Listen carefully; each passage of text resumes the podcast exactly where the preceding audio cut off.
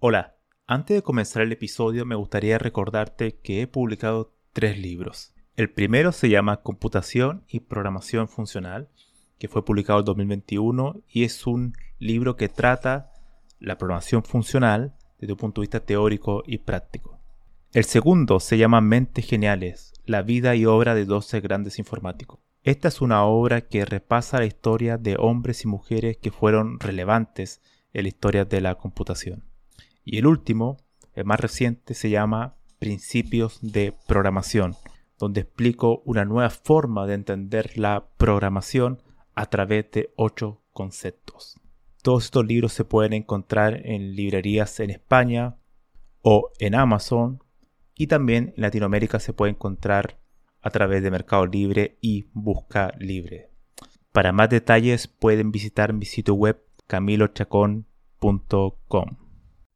Hola a todos, hoy me gustaría hablar sobre algunas repercusiones filosóficas que puede traer ChatGPT y me gustaría comenzar hablando sobre algunos experimentos mentales que se han propuesto para intentar eh, refutar ideas eh, grandilocuentes, exageradas muchas veces sobre la tecnología en sí. El primero es el test de Turing, el test de Turing que ya lo publicó el mismo, bueno, se llama test de Turing porque fue propuesto por Alan Turing en la década de 1950 y la idea es que, bueno,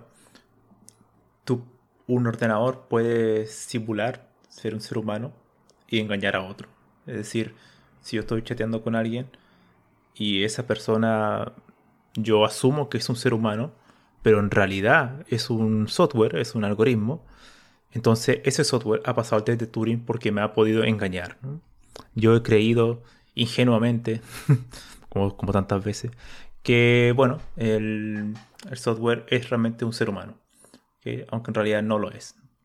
Es el famoso test de Turing. Pero el test de Turing fue planteado de una manera sumamente informal por Turing, fue una casi más como una reflexión como en un documento, pero no está establecido los límites de cómo se tiene que realizar ese test, esa prueba.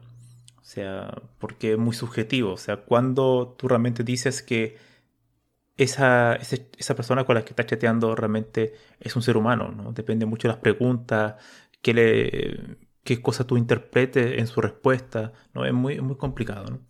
Entonces, bueno, no está muy claro realmente cuando un software pasa el test de Turing. En cambio, hay otro experimento mental que fue eh, propuesto por John Searle, que es un filósofo de la mente, que es mucho más interesante desde mi punto de vista. Yo creo que es mucho más poderoso, potente para refutar la idea de, la, de que el cerebro humano se comporta como un, como un computador, como un ordenador que es la idea ya del computacionalismo, ¿no? la idea de que al final el, el cerebro humano es básicamente una máquina de procesamiento de información, que es básicamente lo que hace un, ordenador. Eh, análisis simbólico, la sintaxis, y se van procesando en base a reglas, ¿no? que al final es eso lo que es un computador. Ese es el computacionalismo. ¿no? Entonces, este experimento de John Searle que se llama La habitación china intenta refutarlo y yo lo encuentro mucho más interesante que el test de Turing. Y es la idea que, bueno, supongamos que estamos en una habitación, hay una persona que está dentro de una habitación y, bueno, tiene una rejilla o una puerta pequeñita donde uno le pasa eh, caracteres eh, chinos, ¿no? Como estos, como los kanji, ¿no? Y la idea es que esa persona se los devuelva. Es decir, yo, por ejemplo, una persona que es un chino que está fuera de la habitación, está entre, le hace una pregunta y dentro de esta otra persona le responde. Ahora, la idea es que la persona que esté dentro de la habitación no sabe chino, es probablemente, no sé, chileno puede ser. Y bueno, no tiene ni idea de lo que es el chino. Pero sí tiene una cosa, o tiene un par de cosas. Y es que tiene un, tiene un diccionario, tiene un libro de gramática de todos los niveles del chino. ¿okay? Entonces él puede más o menos, o, quizás tiene también un ordenador donde puede consultar cosas. Entonces cuando le llegue ciertos caracteres, él averigua qué, qué, qué es esto y responde. Tan simple como eso. Y bueno, la persona que está fuera, el chino que está fuera de la, habitación, eh, realmente cree que está hablando con alguien que, es chino, como él, ¿no? que sabe su, su, lengua. Pero en realidad la persona que está respondiendo simplemente no lo sabe. En realidad no sabe, no sabe hablar, no sabe tampoco escribir, simplemente tiene cierta mm, información que le permite responder a input, pero sin realmente saber lo que está haciendo. ¿no? Entonces, ese es el experimento de la habitación china. Y lo que intenta eh, eh, proponer, refutar Serly, es que, bueno, en realidad no hay intencionalidad, en realidad no hay conciencia, en realidad que se esté realmente que esa persona sepa la lengua en sí misma, sino que simplemente está eh, respondiendo a ciertas reglas con otras reglas sintácticas y ya.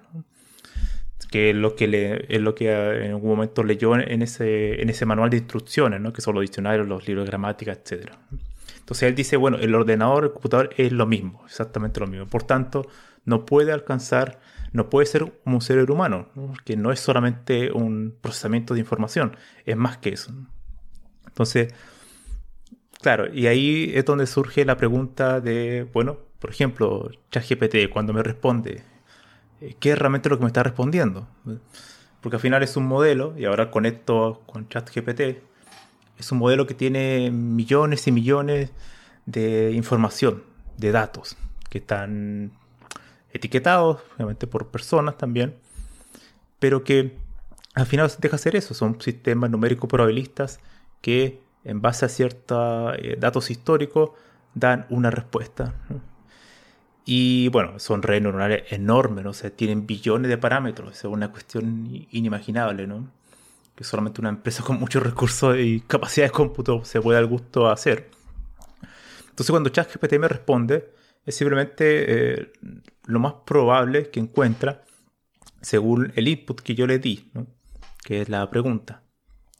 Y pueden haber respuestas muy interesantes, están muy bien articuladas porque sabe, se ha aprendido bien las reglas gramaticales del lenguaje que estamos preguntando y también en cómo presentar la información. Hay un orden, una cierta coherencia, a pesar de que hay algunas frases que siempre están repitiendo, ¿no? Es como a veces como que se va eh, sesgando un poco en eso, siempre es muy monótono.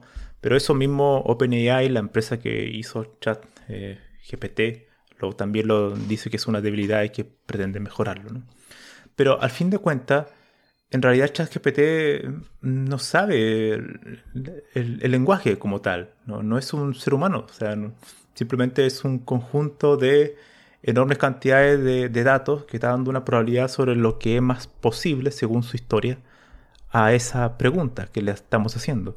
Pero no es realmente que sepa español o que sepa inglés o que sepa cómo pensar. Entonces, cuestiones que van de la mano con conceptos que podrían ser como la intuición, como la creatividad, eh, son computacionables, o sea, es computacional eso, se puede llevar un computador ese tipo de cuestiones, porque al final la intuición, ¿qué es la intuición? Es como una manera que surge en base a enormes cantidades de experiencia humana, ¿no? Siempre el ejemplo más clásico son los bomberos, ¿no? Los bomberos no es que tengan un diagrama de flujo de qué hacer en cada situación, sino que en base a su experiencia ellos van actuando, o sea, van eh, tienen ciertos patrones mentales automatizados que le hace reaccionar al segundo a situaciones que probablemente no han visto antes, pero sí se parecen, ¿no? En ciertas cuestiones, por ejemplo, el fuego hacia qué lado se está orientando según el, viento, eh, la temperatura, el lugar, eh, la vegetación, etc. Hay muchísimos parámetros ahí. Entonces ellos se van guiando mucho más por la intuición más que por una cuestión racional, ¿no?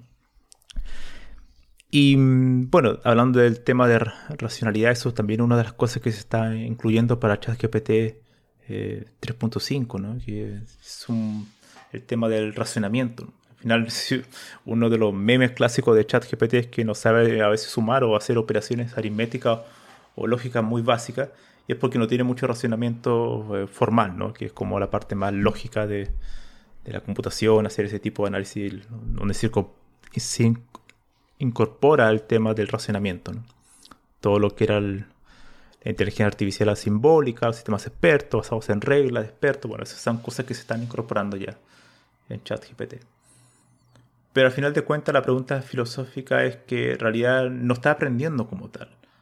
No es realmente alguien que esté aprendiendo nuestro comportamiento. Esto uno podría hacer un experimento como el siguiente.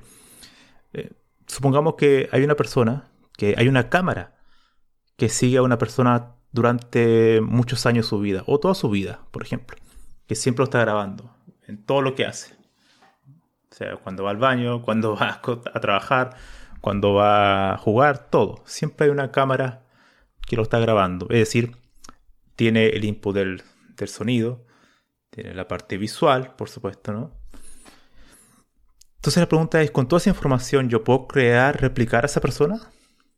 Probablemente voy a conocer su gusto, qué, qué qué tipo de persona, con qué tipo de personas se juntan, sus intereses, probablemente sus penas también, cuando esté grabando lo va a estar comentando quizás con alguien, todo ese tipo de cosas, pero en realidad podríamos crear un sistema que lo replique. Quizás podríamos hacer, yo creo que no, yo creo que simplemente podríamos lograr ver algunas ciertas cuestiones mm, más o menos para conocerlo, porque lo hemos escuchado, lo hemos hablado mucho con él, o sea, más que hablar, sino que lo hemos escuchado, las conversaciones que he tenido con otras personas. Pero el ser humano es más que eso. Em, me parece a mí que es más que simplemente el tema de escuchar o, verlo, es simplemente la, parte más de la experiencia. Al final, yo creo que el, el, cerebro humano es una cuestión mucho más biológica, no es, no es un computador. El computacionalismo apunta a que el cerebro humano es un computador, pero yo no creo que sea eso, yo creo que es más que eso. Y esa cuestión surge más de la parte de la biología, ¿no? de cómo funciona nuestro, nuestro cerebro eh, humano. Por tanto, ya para terminar, no sé cuántos minutos llevo aquí, ya 10 minutos, em, creo que una de las cosas eh, interesantes que se vienen actualmente es ver hasta dónde llega este tipo de sistemas como ChatGPT y también em, ver si estas preguntas, si algún día vamos a poder saber si el cerebro humano funciona como un ordenador. Yo creo que no. Porque este experimento me gustaría que ustedes también lo pensaran en sus casas. O sea, imagínense tener una cámara que ahí lo está grabando siempre, siempre, en todo lugar puede, con toda esa información que tienen, pueden realmente saber o, o mejor aún, replicar a esa persona con una especie de software? ¿Es posible? Yo creo que no. Yo creo que no. Yo creo que hace falta algo más. Y probablemente tienen que ver porque el ser humano tiene mucho más estímulos. Eh, viene ya también con un tema de la parte más genética, también la parte visual, el olfato, la audición, la experiencia la creatividad es una cuestión increíble, ¿no? O sea, que una persona con los niños, uno lo ve en los niños, ¿no? Cuando están experimentando, están aprendiendo cosas, a veces les cruza algo, un animal, y ya se le ocurre alguna idea, o empiezan a hacer otras cosas. Bueno, esa cuestión, ¿cómo lo llevas al, ordenador? ¿no? Que de repente un pequeño input, un pequeño pájaro que pasó en algún momento, se te alumbró la ampolleta, se te generó una idea y cambió muchísimos cableados mentales, por así decirlo. eso en ordenador no, no pasa. Generalmente para que cambie el modelo tiene que haber muchos datos, ¿no? Pero que una cuestión pequeña eh, gatille una enorme cantidad de, de sinapsis en, tu, en tu cerebro y incluso usted cambie la forma de pensar, eh, es algo eh, increíble. Y no está muy claro cómo eso sucede, ¿no? Así que probablemente el campo de la neurociencia va a tener mucho que decir sobre si esto es posible o no. Esa sería mi reflexión del día. Espero que a ustedes les haya interesado y que si tienen algunos comentarios me los dejen para yo los pueda tratar en un siguiente episodio. Nos vemos.